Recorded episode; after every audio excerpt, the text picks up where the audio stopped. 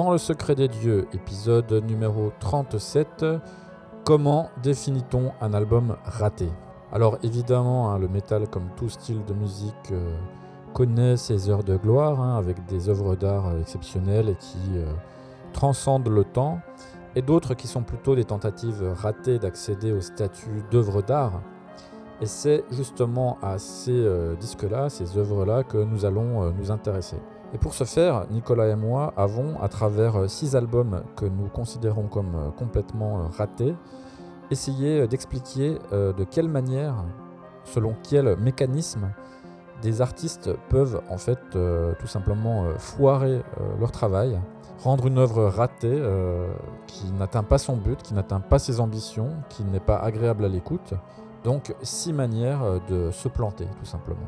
Alors on n'y va pas avec le dos de la cuillère, hein, euh, les albums sélectionnés euh, se prennent quand même euh, une volée de bois vert, comme on dit, avec parfois un petit peu de mauvaise foi, hein, mais c'est quand même fait avec un peu d'humour, hein, donc il faut prendre ça avec un petit peu de recul.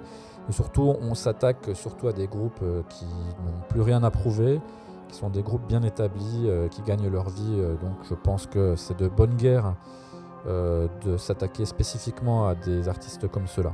C'est aussi, hein, euh, en filigrane, euh, l'occasion aussi de s'intéresser plus particulièrement sur la critique, et notamment la critique négative, qui est un sujet dont nous allons parler à la toute fin de ce double épisode, hein, épisode de 37 et 38, puisqu'il est en deux parties. Ce qui pourra peut-être euh, mettre un petit peu plus en relief, en perspective en fait, tout ce que vous aurez entendu avant. Comme je viens de le dire, ce débat est composé de deux parties. Nous abordons trois albums, trois disques euh, par partie. Je vous laisse donc sans plus tarder découvrir quels sont les trois premiers des disques qui font euh, l'objet de notre euh, analyse négative. Bonne écoute, vous êtes dans le secret des dieux. Si vous écoutez ce podcast, c'est sans doute parce que vous appréciez, à l'instar de Nicolas et de moi-même, un style de musique que l'on nomme metal, hein, qui fut jadis appelé hard rock et qui, je le suppose, suscite en vous un plaisir auditif, intellectuel et viscéral, qui vous pousse à en écouter toujours davantage, voire même d'avoir envie d'entendre des gens en parler, ce qui est exactement ce que nous faisons dans le secret des dieux. Or, pour arriver jusqu'à cette expression musicale un peu hors des sentiers battus, vous avez, je le suppose également, été initié notamment à travers l'écoute d'œuvres musicales qui vous ont permis, par leur qualité intrinsèque, de la comprendre, de l'apprivoiser et d'en savourer les caractéristiques uniques. Ensuite, vous avez été, comme nous tous, en quête de Saint Graal, hein, au pluriel, c'est-à-dire d'albums dont la grande qualité a fait de vous un esthète et un connaisseur. La route vers la discothèque idéale hein, est cependant semée d'embûches, et ce qui peut arriver de pire à un explorateur des denses forêts de la musique métallique, c'est bien de devoir subir les affres d'un album raté, nul, pourri, foireux, à chier, bref, ce qu'on appelle avec tact une bouse musicale. Nous allons donc euh, relater dans ce débat la malheureuse existence d'une poignée de disques particulièrement odieux, que nous avons sélectionnés avec soin afin de bien sûr hein, jouir du plaisir coupable de les enduire de sel et de fiel, mais aussi et surtout peut-être expliquer pourquoi les artistes qui les ont composés et enregistrés ont échoué, et donc pourquoi ces albums ne trouvent pas grâce à nos oreilles. Alors sachez que nous avons volontairement réduit notre panel aux groupes bénéficiant d'un certain niveau de notoriété, hein, car cela serait bien entendu parfaitement injuste de s'attaquer à un jeune groupe local débutant et sans budget, ou à un artiste pas forcément très méritant sur le plan artistique, mais valeureux de par son engagement, sa passion et surtout le fait de faire une carrière totalement amateur, car rappelons tout de même que rares sont les groupes de métal à vivre de leur musique. Nous allons donc maintenant vous présenter 6 coprolites, fossilisés en 1996 pour le plus ancien et en 2017 pour le plus récent. Alors, ce sont des albums euh, que nous n'aimons pas, hein, et nous n'allons pas mâcher nos mots euh, pour le dire. Ne soyez donc pas offusqués si vous appréciez l'un ou plusieurs de ces disques. D'ailleurs, les tentatives de réhabilitation sont bien entendu les bienvenues dans les commentaires. Et enfin, il n'y a pas de classement à proprement parler, mais en ce qui me concerne, le sixième méfait dont nous allons parler est bien le pire de tous. Euh, vous allez donc devoir subir les cinq autres avant de savoir euh, quel album de métal est pour moi hein, le roi, que dis-je, l'empereur, euh, le guide suprême des bouses infâmes que nous allons décrire ici. Alors, pour m'accompagner, évidemment, Nicolas Bénard. Nicolas, bonjour. salut Sylvain et bonjour à tous les auditeurs. Alors, la première fiante dont nous allons parler a été sorti par ce qu'on peut considérer, je pense que tu es d'accord avec moi Nicolas, comme le plus grand groupe de métal de tous les temps de par sa popularité. Euh, j'ai nommé euh, Metallica avec l'album Syntanger qui est sorti le 5 juin 2003. Alors on a un petit peu hésité hein, entre Syntanger et Lulu, hein, mais euh, Lulu n'étant à proprement parler pas vraiment un album de Metallica, mais plutôt un album de Lou donc le choix s'est porté sur Syntanger. Alors, je vais, je vais commencer avant de laisser la main à Nicolas. Donc, euh, déjà, euh, Syntanger, c'est un album euh, qui est sorti dans un certain contexte. Donc, Metallica rencontre des problèmes d'entente hein, entre ses membres. Hein. Il y a, on a Jason Newsted, le bassiste, qui a des envies artistiques en dehors du groupe et qui ne se sent pas libre de le faire. il y a beaucoup de non-dits entre les, les partenaires James Hetfield et Lars Ulrich. donc voilà, le, en fait, le groupe est en crise à cette période. Euh, ils ont, euh, disons-le, un des problèmes de riches. Euh, c'est ce qu'on voit très bien dans le documentaire qui est sorti à peu près à la même période, hein, qui relate l'enregistrement difficile de, ce disque, donc documentaire qui s'appelle Some Kind of Monster. Et on y voit entre autres des, engueulades, des prises de tête et surtout la thérapie que le groupe fait avec le, psy Phil Towl, et on voit également euh, James Hetfield partir en, cure de désintox. Bref, euh, ça va pas très bien pour le groupe, d'autant plus que même si euh, Metallica reste très populaire à cette époque, il a quand même perdu une partie de sa street credibility en raison de choix artistiques qui ont été pas forcément bien appréciés par les fans, à savoir les albums Load et Reload. Bon, alors on voit très bien sur, le, sur Some Kind of Monster que le groupe est lessivé, qu'il n'a pas d'inspiration, que l'album est à moitié improvisé en studio. Euh, il n'a pas de bassiste à, proprement, parler. Et donc, euh, voilà, le, résultat ne pouvait augurer euh, quoi que ce soit de bon. Alors, pourquoi il est raté, Syntanger Alors, déjà, la première chose qui frappe, hein, et surtout moi en tant que guitariste, c'est que les riffs sont très très basiques. Et euh, bon, basique, ça ne veut pas forcément dire euh, mauvais, mais là, en plus d'être basique, ils sont mauvais. Par ailleurs, l'album est très très long, donc euh, assez ennuyeux. Il est plat. Les morceaux ne comportent pas d'apogée, pas de moment qu'on attend, hein, comme ça pouvait être le cas sur quelques-uns des grands titres du groupe passé. Donc, comme je l'ai dit, c'est un album qui, qui, est en grande partie improvisé en studio avec des jams. Et autant euh, cette méthode, ça peut fonctionner pour certains groupes, eh ben pour moi là, ça fonctionne euh, pas du tout euh, pour Metallica. En fait, moi c'est très simple. Hein. À ce niveau-là, Syntanger, c'est l'album qu'aurait sorti le, Garage Band pourri qui joue une fois par an la fête de la musique Place Pereire à Paris. sauf que ce groupe-là, il aurait gagné au loto et la possibilité de se payer Bob Rock, hein, la production, qui, à mon avis, s'est quand même demandé à plusieurs reprises ce qu'il foutait là même si on voit dans Some Kind of Monster qui reste quand même professionnel euh, jusqu'à la fin. Alors, les, choix de production hein, de Bob Rock sont quand même contestables, hein, donc euh, lui non plus n'est pas sauvé du naufrage, hein, euh, le, son de guitare est pas terrible. il accepte le son de caisse claire pourri que veut lui imposer Lars Ulrich, l'espèce de, de, poubelle, de couvercle de poubelle. Euh, ceci étant dit, bon, c'est pas la première fois que, ni la dernière, hein, que Metallica euh, se prend les pieds dans le tapis avec la production. Quelques commentaires sur les paroles. Alors, je vais juste dire euh, front tick, tick, tick, tick, tock. Je pense que ça suffit. ça fait un petit peu écho à l'ensemble des textes du groupe.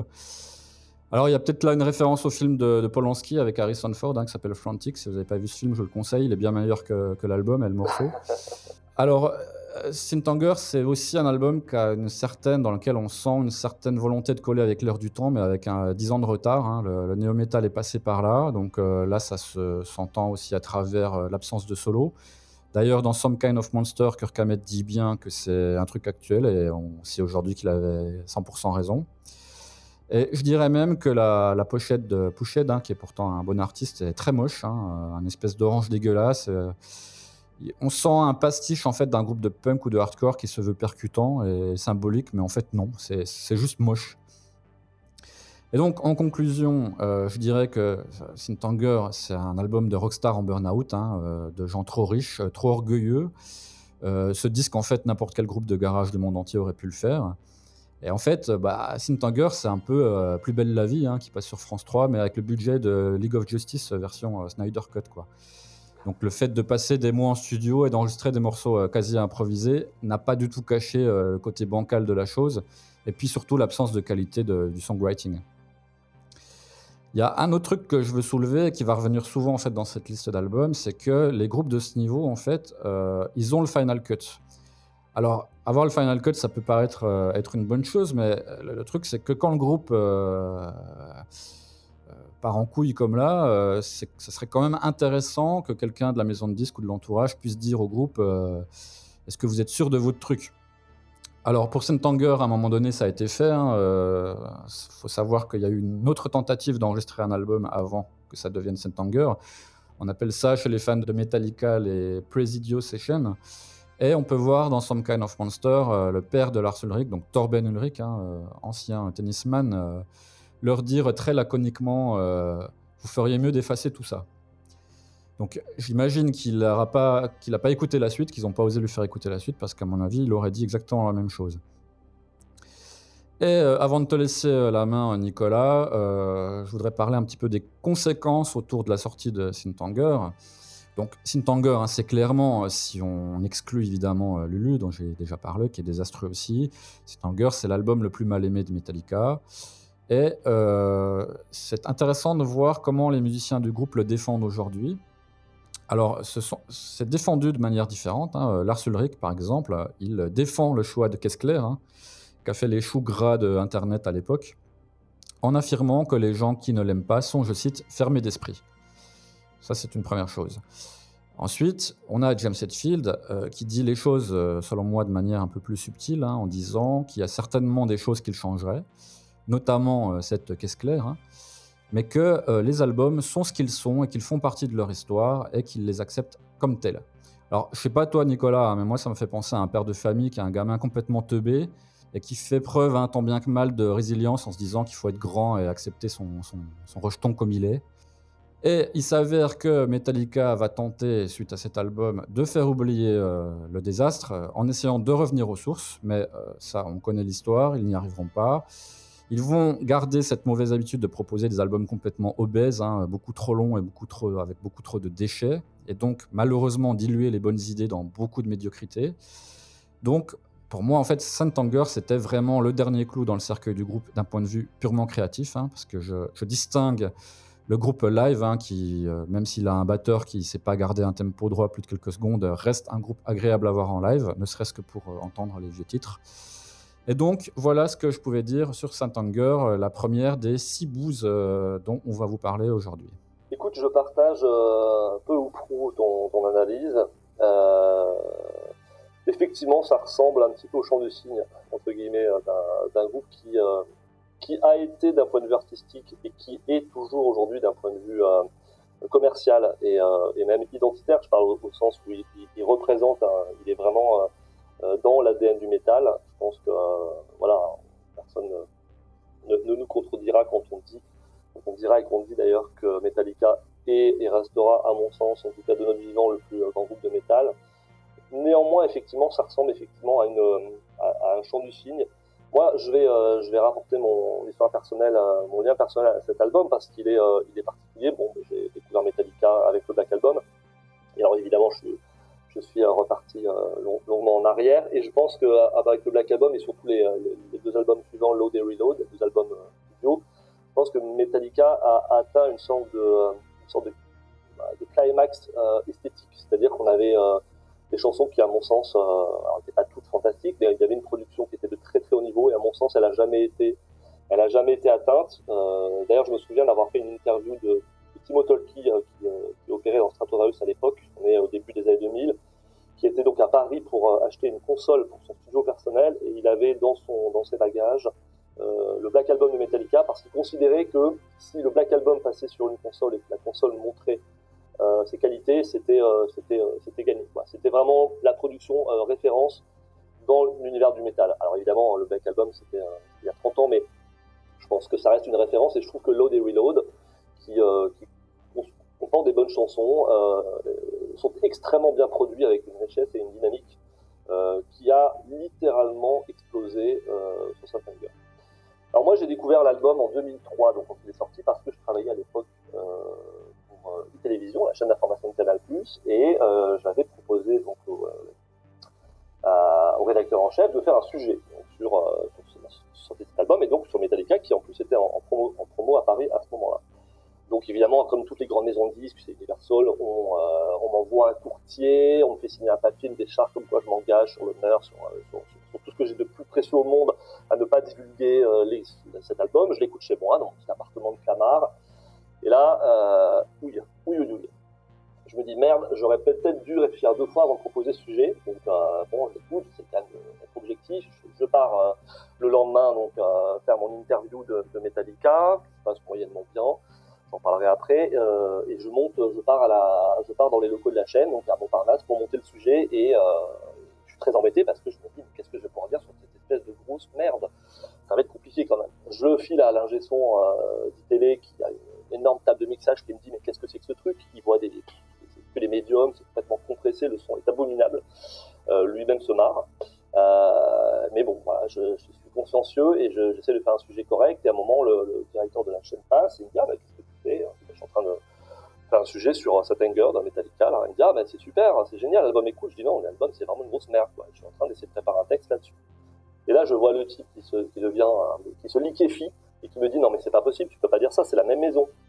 Moi, dans ma tête, j'avais oublié qu'à l'époque, Télé Canal Plus, c'était Universal, c'était le même patron, c'était du. Métier. Ouh là là. Donc évidemment, il a fallu que je rétro-pédale, que je fasse un truc euh, pas trop critique. Bon, je m'en suis pas trop mal sorti.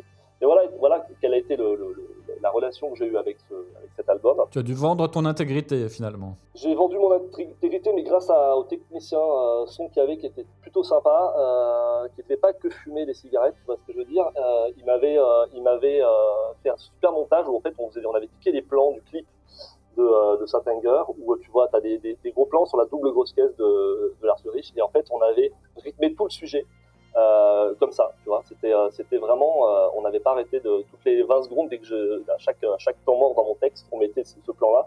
Ce qui faisait que je pense quand même que quiconque avait, avait un peu d'intelligence avait saisi que, voilà, c'était, une, c'était très ironique de, la part de, ma part. Bref, j'ai rencontré ensuite le groupe dans un hôtel de luxe, un palace à Paris, et là, je suis, alors il y avait, il n'y avait que Lars Ulrich et et, et, le bassiste, puisque James Hetfield euh, était en Italie, je crois, pour ce moment-là, bref. Et l'interview s'est passée de manière complètement quelconque, c'est-à-dire qu'il n'avait strictement rien à dire. J'ai essayé évidemment d'interroger le groupe sur son rapport à la musique, son rapport à l'esthétique euh, métal, c'est-à-dire son rapport à des compositions qui étaient avant très alambiquées, très mélodiques, très progressives, même sur, euh, sur certains, certaines chansons. Euh, bah, euh, Lars Ulrich me répondait généralement que c'est ton opinion et je la respecte. Voilà. Donc c'était euh, pas grand chose à en tirer, à vrai dire. J'avais l'impression d'être face à un groupe de rockstars, de méga rockstars qui en avaient mais strictement rien affiché euh, des critiques euh, que je pouvais mettre. Je me souviens aussi d'avoir été, euh, d'avoir euh, vraiment choqué le, le, responsable de la maison de disques qui m'avait accueilli dans ce palace, qui m'avait dit alors, alors, euh, alors, Nicolas, t'as trouvé ce, cet album génial, qu'est-ce que t'en penses? Et je lui dis mais pardon, c'est une énorme boue ce truc là. Enfin, je, et elle, c'est pareil, l'attaché de presse était liquéfié en disant mais attention, mais non, c'est, c'est, c'est hyper postmoderne, tu comprends, c'est cathartique. c'est un groupe vraiment qui, est, qui voilà, qui va au fond lui-même, qui, qui expurge, qui expulse cette espèce de, de, de, de, de violence intrinsèque. Enfin, je te laisse passer le délire. C'était très embêtant et euh, je me souviens que c'était tellement mal passé qu'il m'avait fait sortir par les cuisines à l'issue de l'entretien parce qu'il voulait sans doute pas que je croise les, euh, les Qataris et les Américains qui étaient dans le hall du palace. C'était un peu le... Alors moi j'étais allé faire mon interview évidemment en mode télé quoi avec un jean et casquette et c'était assez rock'n'roll. Enfin voilà pour les petites anecdotes. Euh, cet album est effectivement, tu l'as dit, pour revenir à son contenu euh, absolument horrible. L'intro, rien que l'intro euh, est désastreuse, le son de batterie est dégueulasse il y a un manque de punch au niveau des guitares. C'est dramatique quand on voit ce qu'il y a pu se faire dans les années 80 et même dans les années 70. Je fais du Rainbow, euh, on était sur le pur analogique avec un son absolument incroyable, euh, alors que les mecs devaient avoir, je sais pas, 16 pistes à l'époque. Euh, bon, il y a bien un petit break hein, sur le premier morceau avec un petit arpège clair. On se dit, ah, ça va peut-être. Et non, le reste, la voix est poussive, elle est fausse. Les riffs et les rythmiques sont monolithiques. La production ressemble à Roots de Sepultura, mais en dégueulasse en fait. Et, et, surtout, moi, ce qui m'avait vraiment euh, choqué, c'était l'absence totale de mélodie. Je ne trouvais aucune mélodie nulle part. Et pour moi, le métal, c'est la puissance et la mélodie. Euh, ce sont les deux jambes, les deux fondements de cette euh, musique. Et si tu en enlèves un, il ne reste plus rien. Ça ressemble à du sous-corne. Bah surtout que Metallica est normalement, en principe, très fort pour les mélodies. C'est comme ça qu'il s'est fait connaître aussi avec ses albums euh, cultes. Absolument, tout à fait. Et tu le disais, hein, c'était, on était effectivement, on, sent l'influence du néo-metal, mais alors c'est dramatique, un artiste qui, a, qui qui est apparu au début des années 80 et qui, s'inspire du new metal. Alors d'autres l'ont fait, hein. je pense par exemple à Machine Head avec plus ou moins de succès, mais là c'est quand même vraiment vraiment raté. On dirait parfois même du sous grunge. Euh, ça me faisait penser à des vieux premiers albums de Nirvana, complètement euh, avec le son crade, une pédale d'histoire à fond où il y a le gain il est, sur 11, tu vois. Et, euh, et puis le passage hip-hop sur Shoot Me Again, mais là t'as envie de dire mais qu'est-ce qui se passe? Qu'est-ce qui se passe? Je veux dire, pour les amateurs de rap ou de hip-hop, ils ont rigolé quoi, en entendant ce genre de choses. Euh, voilà, donc c'est, il euh, y a absolument rien à sauver. Hein. J'ai cherché, j'ai vraiment cherché. Euh, j'ai absolument rien trouvé et, et puis bah, je pense que ce disque, effectivement, comme on le faisait dans, comme on l'a fait malheureusement, hein, tristement à certaines périodes de l'histoire, tu sais, où on, effaçait en fait des tableaux et des peintures et on reprenait dessus, on, repeignait dessus. Et on a découvert comme ça dans l'histoire des œuvres d'art qui avaient été refaites par-dessus d'autres œuvres qui elles-mêmes avaient été refaites. Eh bien, on aimerait bien parfois que cet album disparaisse, enfin en tout cas qu'on le refasse, qu'on le reprenne, qu'on le réécrive, qu'on le repeigne, pour que la version originelle euh, eh bien, euh, disparaisse à tout jamais. Ou en tout cas, ou, en tout cas qu'elle soit redécouverte dans 1000 ans par des archéologues. Alors, pour euh, pas être complètement négatif, je dirais quand même que certains titres de l'album, notamment les deux premiers, passent assez bien en live. Le groupe joue rarement des, titres de cet album, hein, mais lorsqu'il le fait, je trouve que ce sont des respirations pas inintéressantes. Écouter le, morceau de titre ou, ou Frantic en live, ça va, c'est pas c'est moins horrible, on va dire, que sur l'album. Oui, effectivement, euh, tu as raison. Les deux premiers morceaux passent euh, à peu près, mais, euh, je pense que sur les, les, setlists de Metallica depuis, presque maintenant 20 ans, je pense qu'ils interviennent rarement. Sans doute aussi parce que, comme tu disais dans les textes, il y a quelque chose là pour le coup qui est très différent hein, de, ce qui était avant la marque de fabrique de James Hetfield, qui était beaucoup dans le, dans le symbolisme quand même. Enfin, peut-être pas sur les premiers, mais en tout cas après y avait quand même des, des, des, aspirations et des inspirations symboliques que je trouvais euh, très intéressantes parce que je trouve souvent que les textes dans le métal sont assez, euh, assez basiques, voire assez mauvais. Je trouvais que c'était un très bon parolier et là, il y a quelque chose de différent. Euh, bon. Il y a quelque chose d'un peu adolescent, euh, effectivement, au niveau des textes. Oui, oui, c'est ça. Et puis, on a l'impression, oui, c'est ça, on a un peu l'impression d'un groupe qui a voulu faire comme s'il avait, il avait, il avait 16 ans d'âge moyen, ce qui, évidemment, n'était pas le cas.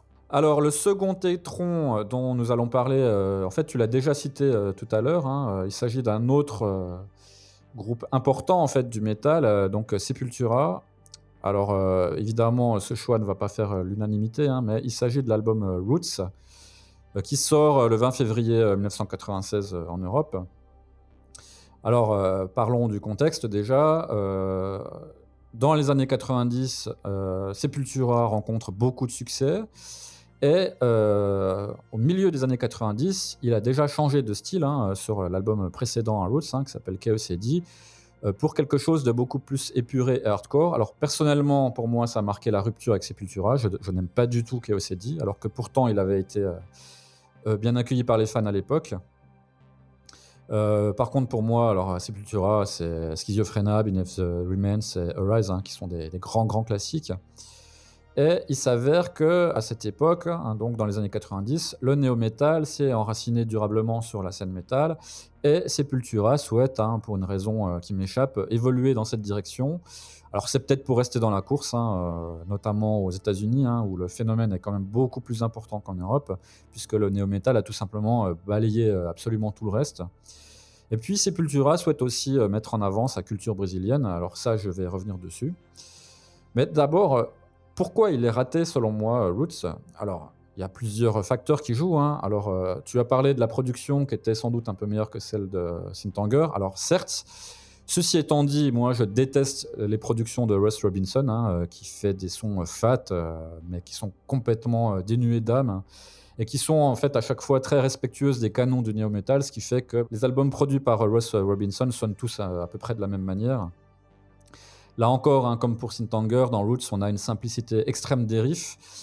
Euh, et je trouve hein, qu'à part les titres euh, majeurs, comme euh, le premier par exemple, Roots Bloody Roots, on a un gros bordel dans les structures, on comprend pas très bien quand ça commence, quand ça finit, quel est le développement, ce qui veut être raconté. On a plutôt l'impression d'un empilement en fait de riffs sans queue ni tête, et ça, ça me dérange beaucoup. D'autre part, et c'est peut-être ça l'échec numéro un de Roots, c'est que pour moi, c'est une idée avant d'être de la musique. C'est-à-dire qu'il y a une idée, on veut faire ceci, mais il y a un échec de la mise en œuvre de l'idée. Donc, euh, pour expliquer euh, ça, euh, je vais citer Max Cavalera lui-même, hein, qui disait dans une interview à l'époque qu'en fait, il a trouvé le concept autour de Roots en se levant un matin et en disant à sa femme, hein, Gloria, qui était aussi la manageuse du groupe, j'ai trouvé le titre du prochain Sepultura, ça va s'appeler Roots. Et ça sera un truc avec un retour vers nos racines brésiliennes avec des percussions brésiliennes, etc. etc. Alors, le problème de ça, c'est que euh, quand en général on a un concept écrit sur le papier avant d'avoir la moindre note de musique, il faut quand même des musiciens qui ont un certain euh, bagage technique et un certain, on va dire, euh, même si le terme est galvaudé, talent de composition. Et pour moi, hein, là je suis désolé aussi pour les fans de Max Cavalera, je trouve que le personnage en est en grande partie dénué, hein, même s'il en a quand même un petit peu. Et que euh, du coup, comme il se la joue euh, leader du groupe à l'époque et qu'il laisse assez peu de place à ses comparses au sein de Sepultura, il écrit la majorité de la musique et malheureusement, ben, son style euh, et son, son talent technique est pas suffisant en fait pour arriver au bout de son ambition. Donc moi je trouve que les, riffs métal sont vraiment bas de gamme, basiques. Et puis l'ajout de musique traditionnelle, même si c'est une bonne idée à l'origine, c'est vraiment trop superficiel. Euh, quand on compare avec d'autres groupes, notamment, scandinaves, qui ont fait ça aussi, hein, euh, mettre de la musique traditionnelle de leur pays avec euh, du métal, ils l'ont fait quand même avec beaucoup plus de réussite. Alors, Roots, c'est aussi des textes hein, qui sont d'une nullité affligeante, hein, même si globalement, les textes Sepultura, c'était pas trop, ça allait pas trop bien ensemble déjà avant. Ouais, non. les, les tonnes de percussions et de tonalités, on va dire, euh, amérindiennes, brésiliennes, etc., sont, euh, à mon avis, mal intégrées hein, dans un contexte euh, métal. L'un prend trop le pas sur l'autre, on sent un concept qui est vaguement intéressant, mais surtout, il n'y a pas assez de, soit de talent, soit de travail, hein, peut-être pas assez de travail pour le réaliser proprement. Et tout cela fait très collage, et ça me fait plus penser à un sparadrap sur la peau de Rokaya Diallo qu'à un métissage réussi. ah oui, exactement, oui plutôt qu'un métissage réussi comme ont pu le faire d'autres artistes, comme je le disais, avec, qui avaient des envies euh, ethniques euh, dans leur musique. Donc, euh, en conclusion, Roots, c'est quand même un album qui possède une certaine ambition et qui a rencontré un certain succès, mais qui, sur le plan artistique, à mon avis, échoue misérablement hein, à, à, faire ce qu'ils ont essayé d'accomplir, parce que les musiciens qui composent Sepultura n'ont soit pas assez travaillé, ce qui est peut-être mon, hypothèse numéro un. Soit ils n'ont pas les outils techniques euh, musicaux pour arriver à leur fin. On sait que Max Cavalera est un piètre guitariste il est sans doute pas un bon arrangeur non plus. Moi, ce que je pense, c'est que euh, Max Cavalera avait un énorme melon, hein, qu'il a, à mon avis, toujours euh, en partie aujourd'hui, et qu'il pensait entrer dans la cour des grands avec un album qui sortirait des carcans, mais, qui, mais il n'avait pas du tout en fait, la compétence de le faire. Parce qu'il faut quand même voir les albums et artistes qu'il cite comme influence. Hein, euh, Led Pink Floyd, etc. Alors moi je veux bien, hein, mais déjà je vois pas de traces de Led Zeppelin ou Pink Floyd dans cet album. Et puis Sepultura, et notamment avec cet album-là, bon, ça arrive absolument pas à la cheville de, ces monstres-là du, rock, quoi. Donc voilà, Roots, c'est un pétard mouillé euh, ben, qui s'enracine, oui, mais s'enracine dans la poussière, hein, dans l'étagère de CD, puisque moi je l'écoute jamais. Et puis d'ailleurs, même si je voulais l'écouter à nouveau, hein, je pourrais pas parce que le CD est attaché à un arbre pour faire peur aux oiseaux. Donc, euh, je résiste quand même pas à l'envie euh, de te lire, euh, te rappeler les, les, paroles du titre Roots, Bloody Roots, hein, en français, pour qu'on voit l'étendue du talent d'écriture de Max Cavalera. Alors, racine, racine sanglante, racine, racine sanglante, racine, racine sanglante, racine sanglante. Je crois en notre destin. Nous n'avons pas besoin de faire semblant. C'est tout ce que nous voulons être. Regarde-moi flipper. Je dis, nous grandissons chaque jour, devenant plus forts dans tous les sens. Je t'emmène dans un endroit où nous trouverons nos racines, racines sanglantes, racines, racines sanglantes, racines, racines sanglantes, racines, racines sanglantes. Pluie, apporte-moi la force pour passer à un autre jour. Voilà, donc il y a, peut-être une signification, un message caché là-dedans. Euh, je ne l'ai pas encore trouvé, mais euh, pour moi, c'est un texte de Kevin, 6e B au collège Franck Dubosquin. Ouais. Et donc, euh, conséquence hein, de la sortie de Roots, c'est un album qui, malgré son, son, succès, divise quand même beaucoup la fanbase de Sepultura. Et il ancre définitivement le groupe dans le mouvement néo-metal. C'est d'ailleurs le dernier album avec euh, Max Cavalera hein, qui va quitter le groupe deux ans plus tard euh, à cause de son, ce que moi j'appelle le syndrome Roger Waters, c'est-à-dire un énorme melon et la, volonté de prendre le contrôle artistique du groupe. On ajoute à ça euh, le problème de sa femme qui est manager et qu'il met un peu trop en avant par rapport aux autres membres du groupe et des ambitions artistiques qui, voilà, qui sont peut-être un peu trop écrasantes et un petit peu hors contexte par rapport à son talent réel. Je te trouve un petit peu dur, mais en fait, je, pense qu'au fil du déroulement de ma pensée, euh, je, vais, je vais te rejoindre sur la plupart des, euh, aspects. Moi, ce que j'ai euh, vraiment apprécié, alors j'ai découvert Sepultura à l'époque Rise, et j'avais adoré, vraiment, j'avais adoré Curiosity sur le moment, mais j'ai fini par m'en lasser en considérant que à part 4, 5 titres, le reste était commençait en tout cas euh, à, être déjà très décousu et à manquer de finesse de recherche euh, instrumentale. Euh, mais je trouvais encore qu'il y avait quelques, quelques morceaux, notamment par cette dynamique rythmique presque tribale qu'on trouvait encore, qu'on trouvait déjà pardon un peu sur Rise à certains moments, l'utilisation des tomes dans des dans des structures rythmiques un peu particulières, des utilisations très rapides des tomes. Il y avait déjà cette, cet aspect-là qui me plaisait sur Rise. Euh, il était évidemment plus, euh, plus marqué euh, sur Chaos AD. Je trouve qu'avec Roots, on est sur un groupe qui, tu as raison, qui, en tout cas peut-être le, leader, a pris le melon, est devenu quand même un groupe extrêmement connu. Donc ça aussi, il faut tenir compte de la notoriété. Et quand tu as une notoriété, j'imagine que tu te sens pousser des ailes, ce qui peut se comprendre, et tu te dis bon ben voilà, j'ai atteint, j'ai atteint un certain sommet, je peux maintenant libérer la créativité, faire fi peut-être de de ce que pensent les fans ou de ce que pense euh, le public, etc. Ce qui me gêne le plus sur Route, c'est qu'en fait, j'entends pas de chansons, j'entends pas de morceaux. Alors les textes, bon, les textes, certes, il y a plein d'autres groupes que j'adore, les textes sont vraiment très mauvais. Euh, donc ça, je passe, mais je trouve qu'il manque de, ce ne sont pas des chansons. Je trouve qu'on est dans un, album de rythme, un album rythmique, euh, où finalement les structures musicales, elles sont assez secondaires et elles ne servent, à mon sens, qu'à porter ce que tu disais très justement, une ambition rythmique, euh, un concept, je dirais pas philosophique, un concept euh, artistique euh, peut se défendre, hein, de faire passer plutôt le rythme avant, avant la mélodie. Ce que je retiens, et c'est là aussi assez violent pour cet album, c'est que finalement, moi, ce qui me plaît le plus, c'est le chant. Je trouve que le chant est extrêmement puissant, extrêmement agressif, extrêmement personnel. Et si je considère que le chant, et pourtant c'est du chant extrême, je suis pas un fan absolu de Max Cavalera, mais si je considère que le chant, ce qui finalement est, le plus réussi, c'est que le reste était quand même très faible. Je trouve qu'il n'y a pas de cohérence entre les morceaux. Je trouve que le morceau le plus réussi, c'est Ratamata, qui n'est pas un morceau de métal, mais qui est un morceau très rythmique où vient intervenir un, il me semble que c'est un rappeur brésilien plutôt bon. Oui, je crois pas que c'est un rappeur, mais oui, oui, moi je suis d'accord aussi, c'est le meilleur morceau de l'album. en tout cas, un musicien, un, artiste, voilà, un artiste euh, brésilien. Je trouve que la, la, façon dont ils introduisent, ils incrustent entre guillemets les, les passages euh, acoustico-ethniques qui sont d'ailleurs pas très bons. Je trouve que c'est voilà, pas cohérent. Voilà, je trouve que par exemple Angra l'avait beaucoup mieux intégré dans, dans cet album, et d'autres groupes, tu as raison, venant d'autres régions, je pense à Moonspell, qui a aussi fait des interludes comme ça, un petit peu, un petit peu folk. Euh, mais c'était mieux intégré, il y avait une cohérence, il y avait une osmose, il y avait une, dynamique générale à l'album. Là, j'en vois pas en fait. Euh, je trouve que le son était vraiment aussi euh, surpuissant, surproduit et surcrade.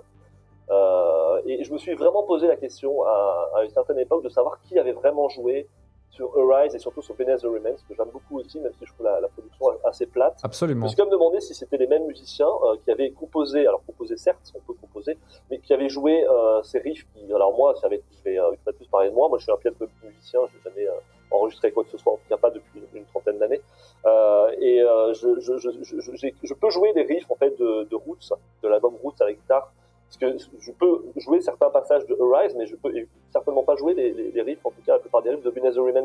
Mais je me dis c'est problématique en fait. Si moi je suis capable de jouer euh, les, les riffs de route, c'est que l'album est vraiment très faible d'un point de vue guitariste. Parce que je, suis encore une fois un très très mauvais guitariste. Alors moi j'ai l'hypothèse que sur les albums euh, avant KOC 10, c'est Andreas Kisser qui joue euh, toutes les guitares. Parce qu'effectivement, le niveau technique n'est pas du tout le même. Ouais, c'est probable. Il faut voir les crédits de, de songwriting. Hein. Andreas Kisser fait fait quasiment euh, tout, quoi. Il compose les trois quarts de la musique. Euh, et puis certainement, il retouche les compos de, de Cavalera, euh, voilà, jusqu'à Arise inclus. Je suis d'accord avec toi, mais ce qui me gêne après, quand même, c'est que après le départ de Max Cavalera, les albums qui vont sortir de Sepultura, alors je pense notamment à Against, qui est le premier album avec leur plus nouveau chanteur, hein, puisqu'il est là maintenant depuis plus de 20 ans. Derek Green. Ouais, je trouve, je trouve, je trouve cet album et, les suivants en fait très ratés. J'ai vraiment euh, essayé de suivre l'évolution du groupe en, me disant bon voilà, euh, euh, Andreas Kisser reste quand même le, leader euh, technique, si je puis dire, comme dans le foot, hein, tu vois, comme avec avec Zinedine Zidane à la grande époque, le leader, le leader, technique de l'équipe. Mais en fait, je trouve plus, je trouve plus cette, ce, ce, cette, cette, façon de riffer, hein, comme on dit. Excusez-moi cet affreux néologisme mais euh, qu'on trouvait euh, même sur Schizophrénia. Euh, alors il y avait un côté un peu trop Slayerien sur les premiers Sepultura, mais quand même il y avait des, une patte rythmique et surtout une, dextérité dans, l'écriture avec l'introduction parfois de passages acoustiques, mais qui était aussi super rapide, avec des arpèges hyper rapides. Et je trouvais qu'il y avait une, cette patte, je trouve que cette patte a disparu. En tous les cas, Roots pour moi, c'est comme Saint-Ager, mais en moins mauvais évidemment parce qu'il s'écoute c'est le chant du signe groupe qui, euh, qui depuis, à mon, avis, que ce soit du côté de Max Cavalera ou du côté de Sepultura, je pense à Soulfly, euh, l'autre, groupe de, de Max Cavalera, je trouve que les, euh, voilà, je trouve qu'il y a quelque chose qui, qui, qui, qui, est éteint. Et je me suis même demandé à un moment quand même, parce que je, je me souviens de cette vidéo là de d'un concert, d'un live culte de Sepultura post-Rise, c'était à Barcelone je me suis demandé si c'était le groupe qui jouait vraiment, enfin s'ils n'avaient pas repiqué des bandes parce que c'était euh, c'était trop bien joué pour être réel. Moi, je les ai vus souvent en concert et euh, franchement, c'était euh, mis à part le, batteur que je trouvais dingue, vraiment techniquement, je trouvais sinon que c'était pas c'était pas en place, que l'équipe devait pas bosser beaucoup ensemble en fait. et je trouvais que derrière cette cet apparat de je saute partout sur scène, je, je parle beaucoup, en fait, il y avait il y avait un manque un manque de, de travail derrière. Euh, euh, qui m'a beaucoup déçu parce que, encore une fois, j'aimais le côté très froid, très technique et hyper carré quand même, de, notamment de Binaz the Remains et Rise, qui euh, pour moi sont des, des, albums quand même euh, qui sont techniquement bien ficelés et évidemment très bien produits. Alors, t'as raison, c'est pas le même, c'est pas du tout le même producteur. Je pense que ça a aussi beaucoup joué sur. oui, c'est Scott Burns. Voilà, donc quelque chose de plus de plus clinique. Alors peut-être que les, les, auditeurs préféreront eux le, le côté plus plus crade de Robinson que euh, c'est très désagréable parce qu'en fait, ça sature trop euh, et puis ça, euh, ça cache quelque, c'est un peu, ça cache misère en fait. Hein, comme derrière la musique est un peu faible, et eh bien en mettant tous les potards à fond, et eh bien on pense que ça va passer, mais je trouve que ça reste beaucoup trop faible. Toutes les solides de Andrés Kisser sur sur Roots et même sur KOZD, ils sont ils ressemblent vraiment à rien. Alors qu'ils étaient, je trouvais, assez, assez originaux, même si pas forcément trop très technique, mais assez originaux sur, sur les albums précédents. Pour défendre un petit peu Sepultura euh, post-Max Cavalera, je trouve quand même que les, deux, trois derniers albums de Sepultura euh, sont plutôt bien. Euh, surtout Machine Messiah, hein, qui est sorti, je crois, en 2017, que je trouve vraiment très bon. Hein. Sepultura, après une, une, grande traversée du désert artistique, on va dire, a retrouvé un petit peu de sa superbe, même si le style de Beneath the Remains ou Arise est définitivement enterré, ça c'est sûr. Alors, le troisième disque méritant plus sa place dans une fosse à purin plutôt que sur une étagère de, CD euh, vient euh, d'un de mes groupes préférés, hein, euh, donc, qui aime bien châtie bien, et c'est Iron Maiden, qui sort le 23 mars 1998 l'album Virtual Eleven. Alors, il faut savoir que moi j'avais choisi plutôt l'album précédent, mais que c'est toi Nicolas qui c'était plutôt cet album-là, mais bon, comme j'aime pas trop cet album-là non plus, euh, ça, ça me va très bien de traiter celui-là aussi. Quand je fais pareil que pour les, deux autres, hein, euh, je parle d'abord du contexte. Alors, euh, Iron Maiden, on est à la fin des années 90, le groupe est complètement dans le creux de la vague. Hein, D'ailleurs, l'intégralité de la décennie n'a pas été tendre avec lui. Le groupe est en, est en burn-out hein, sur le plan artistique. hein. Déjà, euh, tous les albums qu'il a sortis durant cette décennie sont peu appréciés par le public. Donc, euh, No Prayer for the Dying, euh, Fear of the Dark, qui est le, dernier avec Dickinson, Bruce Dickinson, euh, The X Factor, qui est le premier album avec Blaze Bailey. Et puis arrive ce Virtual Eleven, qui est l'un, si ce n'est le plus mal aimé des albums du groupe. Alors moi je pense que certains albums qui sont mal aimés dans la discographie du groupe comme No Prayer for the Dying sont en réalité bien meilleurs que leur réputation laisse présager. Mais par contre je pense que le rejet de Virtual Eleven est tout à fait mérité, surtout si on au regard en fait de la différence euh, vraiment astronomique hein, de niveau qu'il y a entre ce disque et les albums euh, majeurs que le groupe a sortis dans les années 80. Et donc, euh, pour faire un peu d'histoire, hein, Bruce Dickinson, chanteur emblématique de Iron Maiden, quitte le groupe après la tournée en support de Fear of the Dark parce qu'il souhaite prendre un peu plus de risques musicaux et sent que Maiden est quand même sur la pente euh, déclinante, autant en termes artistiques qu'en termes de popularité. Et pour le remplacer, Iron Maiden fait le choix euh, que personnellement je trouve un peu étrange hein, euh, d'embaucher le chanteur du groupe anglais Wolfsbane, Blaze Bailey, dont la voix est très très éloignée de celle de son prédécesseur, et qui, dès le premier album qu'il enregistre avec les, les vieilles légendes anglaises, hein, divise profondément la fanbase, qui a quand même du mal à accepter ce timbre de voix plus grave et, de mon point de vue, hein, à mon goût, euh, plus paresseuse.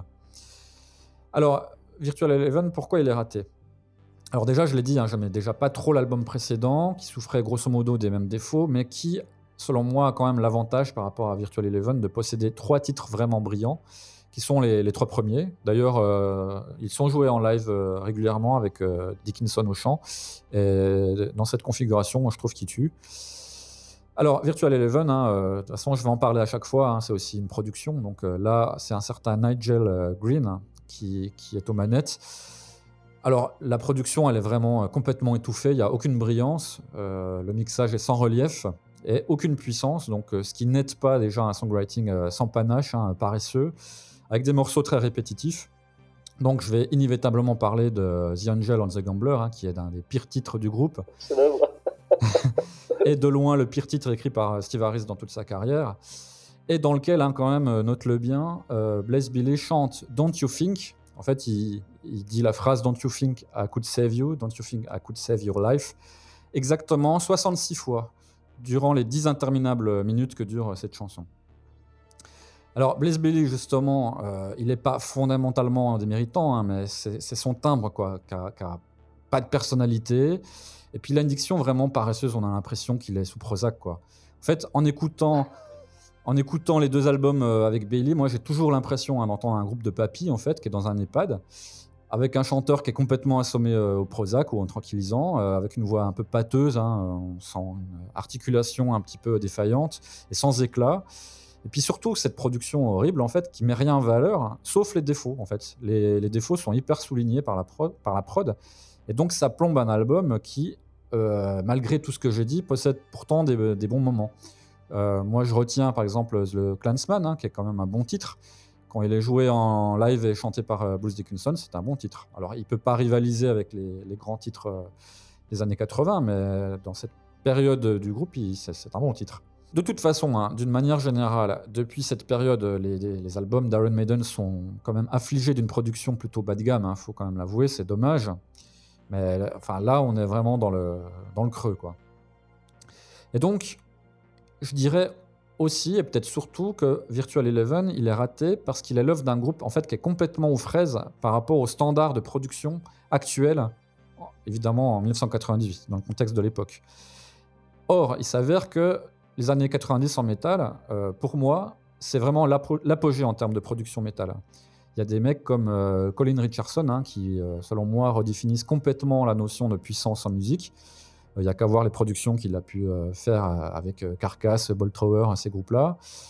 Et on est encore un petit peu avant le phénomène de la Loudness War, hein, qui va faire, toujours selon moi, hein, chuter la qualité sonore des albums, hein, qui va devenir la norme à partir des années 2000. Donc c'est un petit peu moins vrai aujourd'hui, mais c'est toujours là quand même. Et euh, voilà, Iron Maiden aussi, euh, au point de vue artistique, est complètement en pilotage automatique. Euh, donc en fait, Virtual Eleven, c'est un, album qui, sous tous les plans, est un disque anachronique. Je me souviens hein, d'ailleurs euh, de Danny Filth, donc chanteur de Cradle of Filth, qui disait dans un interview qui n'avait pas encore écouté l'album et à qui on faisait écouter The Angel and the Gambler, et qui a simplement résumé sa pensée en disant Qu'est-ce que c'est que cette merde? Alors qu'il est fan. Hein. Et euh, ce qui n'est dans rien Virtual Eleven non plus. euh, alors en petit aparté, je dois dire que pour moi un album réussi aussi, c'est un album qui est congruent, congruent entre la musique, les textes, l'imagerie, la pochette, etc. Et euh, Virtual Eleven en fait a un problème euh, de ce côté-là aussi. Il y a un espèce de rapport complètement moisi et artificiel entre le fait que ce soit le 11e album du groupe, donc euh, 11 hein, qui est le nombre de joueurs dans une équipe de foot, puisque tous les fans de Iron Maiden, enfin tous les membres d'Iron Maiden sont fans de foot, que 1998, donc l'année de sortie de l'album, euh, c'est une année de Coupe du Monde, hein, victoire de la France d'ailleurs, et ils ont rattaché tout ça à un concept pourri de réalité virtuelle hein, qui commence à émerger à ce moment, dans la fin des années 90. Et puis cette pochette euh, affreuse, quoi, c'est d'une laideur euh, sans commune mesure, si ce n'est peut-être un autre album d'Iron Maiden qui sortira plus tard, euh, Dances of Death, mais ceci est une autre histoire. Donc, en conclusion, je peux dire que cet album est pour moi un autre style d'album raté. Là, on a déjà vu un album raté par des rockstars pourri gâtés. On a vu un album raté par des musiciens qui n'ont pas le talent de leur ambition. Et cette fois, c'est un album raté parce que le groupe n'a pas conscience d'être ringard et à côté de la plaque. Tout simplement parce qu'en fait, il n'est pas au courant de ce qui se passe autour de lui et des évolutions à la fois de la musique et des techniques de production. Et c'est seulement au retour de Bruce Dickinson que le groupe va se déringardiser et entrer dans une nouvelle phase de sa carrière, même si certains choix, et je parle encore de la production, euh, restent fondamentalement incontestables en ce qui concerne euh, Iron Maiden. Je me souviens en tout cas que quand Brave New World est sorti en 2000, euh, les fans hein, dont je faisais partie l'ont perçu comme un retour à la grande forme de Maiden après une série d'albums vraiment décevants. Et même si aujourd'hui, en fait, je trouve pas que Brave New World est si bien que ça, mais ça aussi, c'est une autre histoire. Et donc, conséquence, euh, Virtual Eleven sonne le glas de la période Blaze Bailey, hein, puisque même si la tournée qui suit la sortie de l'album est un succès, comme toujours avec Maiden, moi j'ai vu à l'époque euh, Iron Maiden euh, jouer euh, dans un zénith vraiment plein à craquer à Paris. Le groupe a quand même conscience qu'il doit se ressaisir. Et la suite, on la connaît. Retour de Bruce Dickinson et de Adrian Smith, puis sortie de Brave New World, qui redonne un nouveau lustre à Iron Maiden et retour à une popularité exceptionnelle qui ne s'est pas démentie depuis. Moi, je commencerai par effectivement le, choix du chanteur. Moi, j'adorais euh, Blaze Bailey. hein. Vraiment, honnêtement, j'avais découvert le groupe en, en 91, je crois, avec l'album Down for the Good Guys, que j'avais découvert grâce à Metal Hammer, euh, qui était distribué en France, en version française à l'époque. J'avais trouvé ça vraiment excellent, une espèce de, euh, ouais, de heavy rock, euh, un peu, un peu Irish, un peu punk, mais, mais mélodique, très dynamique un bon groupe de pub en fait. Euh, J'avais trouvé ça plutôt sympa et je trouvais que le chanteur est vraiment très bon. Et euh, je me souviens que c'était donc euh, quand Virtual Eleven est sorti, euh, un, copain me dit, euh, pardon pas Virtual Eleven, le précédent X Factor, un copain me dit au lycée, euh, ouais, euh, c'est un chanteur qui s'appelle Blaze Bailey. Euh, je, connais ce type, c'est chanteur de Band. T'es sûr de ça? Bizarre, pas, du tout le même genre. Euh, Je croyais pas quoi. Je me dis mais t'as dû te tromper. Puis à l'époque évidemment il n'y avait pas Internet l'album, enfin voilà, la, promo commence à sortir, on achète les magazines et je vois qu'effectivement il avait pas, il avait raison. C'était bien, bien Blaze Bailey. Et donc, euh, ben lui, euh, c'était un fan absolu. Il a acheté l'album d'Iron Maiden, il le ramène, euh, il le ramène de la Fnac et je l'écoute. Et là, je me dis, le premier morceau, ça passe, le deuxième aussi. Après, j'avais du mal. Mais bon, j'ai trouvé que c'était, il y avait quelques quelques mélodies correctes et, on va dire aussi que étant assez jeune, j'étais sans doute plus tolérant. Euh, en 98, donc c'est quelques années après euh, X Factor, là, euh, j'avoue que ça a été euh, vraiment, euh, vraiment difficile. Je, je n'ai euh, même pas retrouvé la petite qualité instrumentale, mélodique qu'il y avait sur le précédent. J'ai trouvé en fait que dès le départ, enfin le premier morceau, je crois que c'est Future il me semble. N'importe quel groupe pourri de heavy suédois ou italien sort ça, c'est pour c'est poubelle directe le, le, le lead sur ce, morceau, mais c'est édifiant. C'est, tellement, c'est tellement bateau et, et, et et sans aucune originalité. Franchement, il y a des moments, je me, ça, me faisait vraiment penser à, tu sais, ces vieux groupes de Heavy pourri type Tierra Santa, les groupes espagnols, hein, avec euh, une production complètement euh, aseptisée, froide, euh, tous les clichés du genre. Et si on fait un petit travail d'historien, 1998 c'est loin, mais c'est pas aussi loin que ça, et il faut quand même voir qu'à l'époque, alors il y avait déjà bien sûr des groupes comme Halloween, Gamma Ray, mais on est quand même, euh, on est quand même dans l'explosion un peu du heavy, hein, et euh, on a des groupes comme Stratovarius, on a toujours Halloween évidemment qui est là, qui sort des albums avec des productions solides. On a des productions dans le nord de l'Europe, je pense au, au Soaking Vox, qui commence un petit peu à, marquer de son empreinte ce, style musical. Et quand on compare ces productions qui sortent, je pense à Stratovarius par exemple, l'album euh, Visions qui est sorti euh, quelques années avant, et, avec avec Virtual Even, c'est tellement euh, c'est tellement incroyable qu'un petit groupe finlandais euh, botte le cul pardon à une légende une légende du heavy metal. Moi, je pense que un peu comme les les autres artistes, il y a beaucoup de beaucoup de prétention, beaucoup d'orgueil, beaucoup de d'ego, beaucoup de narcissisme dans tout ça. Je pense que pour avoir discuté avec des journalistes de l'époque, moi j'ai pas eu la, chance de faire des interviews du groupe à l'époque, un, peu après, mais pas à cette époque. Et euh, d'après ce que je comprenais, Steve Harris, il, il, en fait, il était, euh, c'est lui qui décidait, c'était le chef. S'il avait décidé de prendre cette prod, c'est qu'il fallait la prendre. Euh, il écoutait rien d'autre, de toute façon, rien de ce qui se faisait. Donc pas de, voilà, il n'y avait pas de, de, lien avec avec le, monde, hein, avec l'environnement direct. Euh, ce qui peut s'entendre hein, quand un artiste euh, a créé quelque chose, on peut euh, comprendre, on peut entendre et admettre qu'il souhaite rester hermétique à ce qu'il produit, ce qui sort au, moment, au moment présent. Mais je pense que là, quand tu fais ça, il faut être sûr de toi. Et là, je pense que c'est une faillite totale de la production. Mais admettons une production défaillante, si les morceaux sont bons, ça peut passer. Moi, il y a des albums que j'adore. Je prends l'exemple, par exemple, euh, du groupe français Killers. J'adore euh, l'album Cité Interdite. La production est vraiment, mais vraiment catastrophique. Je l'écoute depuis 25 ans et à chaque fois, je me dis, mais c'est une ignominie cette production et pourtant, les morceaux, ils sont vraiment géniaux. Donc ça passe. Mais là, la production est mauvaise et les morceaux sont mauvais. Euh, ils chantent faux. Le pauvre Blaise Bailey, je pense qu'on lui a demandé de chanter des parties. Il chante faux sur Lightning Strikes Twice. Je l'ai réécouté, mais j'avais des oreilles qui saignaient. C'est vraiment insupportable. Tu parlais du titre The Angel and the Gambler, une espèce d'orgamone dégueulasse et des trompettes bon temps. ouais. Enfin, c'est vraiment. Euh, à l'époque, il y a Rhapsody qui sort même. Rhapsody sort des albums hyper esthétiques, hyper chiadés, avec plein d'instrumentation. Avec des orchestrations énormes. Voilà, on est, on est. Tu parlais de Cradle Office, mais qui était déjà aussi dans une recherche esthétique, le black metal avec Timo Borgir. Tous ces artistes en prog sont dans une recherche esthétique euh, moderne, je dirais même presque post-moderne, qu'on peut, euh, qu'on peut évidemment euh, critiquer, mais il y a quand même quelque chose de fort. Et là, on se demande finalement si les références, c'est pas plutôt vers le rock progressif, mais vraiment crade des années fin 60, début 70, tu sais, avec quelque chose d'assez, une tentative d'être un peu ambiant, sauf que quand tu fais du heavy metal, du power metal, vas être ambiant, tu vois, c'est pas, enfin pour moi c'est pas, c'est pas cohérent. Et surtout qu'il n'y a rien de progressif sur cet album. Et surtout il n'y a rien du tout, rien du tout, effectivement, t'as raison, de progressif. Ce qui fait qu'il euh, n'y a absolument rien à sauver. Moi j'ai, euh, c'est un groupe que j'aime beaucoup et encore une fois Blaze Bailey, j'ai beaucoup de respect parce que je pense que c'est un, c'est un, un, bon chanteur par rapport à par rapport à ce qu'il a pu faire avant et surtout après sa carrière solo. Je pense que c'est quelqu'un de, de, plutôt sympathique, euh, même si je l'ai pas rencontré, mais j'ai lu beaucoup d'interviews de lui et je connais des gens qui l'ont rencontré qui m'en ont dit beaucoup de bien.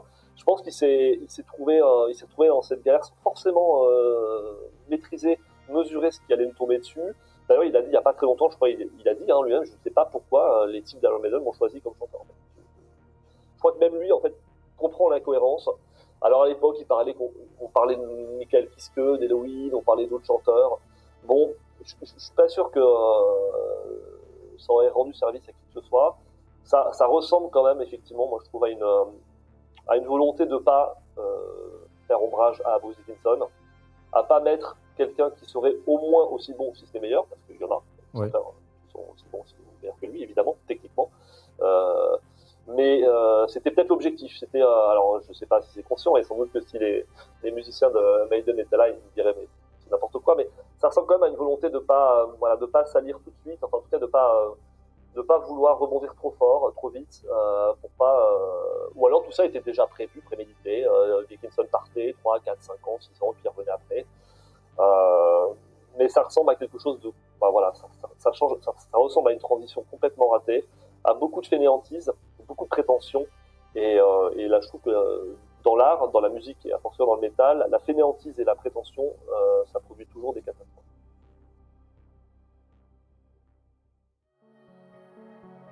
Voilà pour les trois premiers albums qui composent la première partie de ce débat. Comment définit-on un album raté? Euh, j'espère qu'il vous aura plu et j'espère qu'il aura suscité l'envie euh, chez ceux qui, euh, contrairement à nous, apprécient ces albums, eh bien, de les défendre un peu dans les commentaires. évidemment, Nicolas et moi n'avons absolument pas la prétention de posséder un quelconque, je sais pas, goût absolu ou universel. On peut sans doute trouver beaucoup de bonnes choses dans ces disques-là. Ben, il suffira simplement de nous expliquer lesquels. Hein. Alors, il faut savoir aussi qu'il y a parfois un petit peu de mauvaise foi de notre part, puisqu'il y a quand même un exercice à, accomplir euh, derrière. Euh, donc ces disques-là ont euh, sans aucun doute des qualités, donc on, les connaît aussi. Mais on a voulu quand même mettre en avant leurs défauts plutôt que les qualités, c'est une évidence. A très bientôt donc pour la seconde partie de ce débat, vous êtes dans le secret des dieux.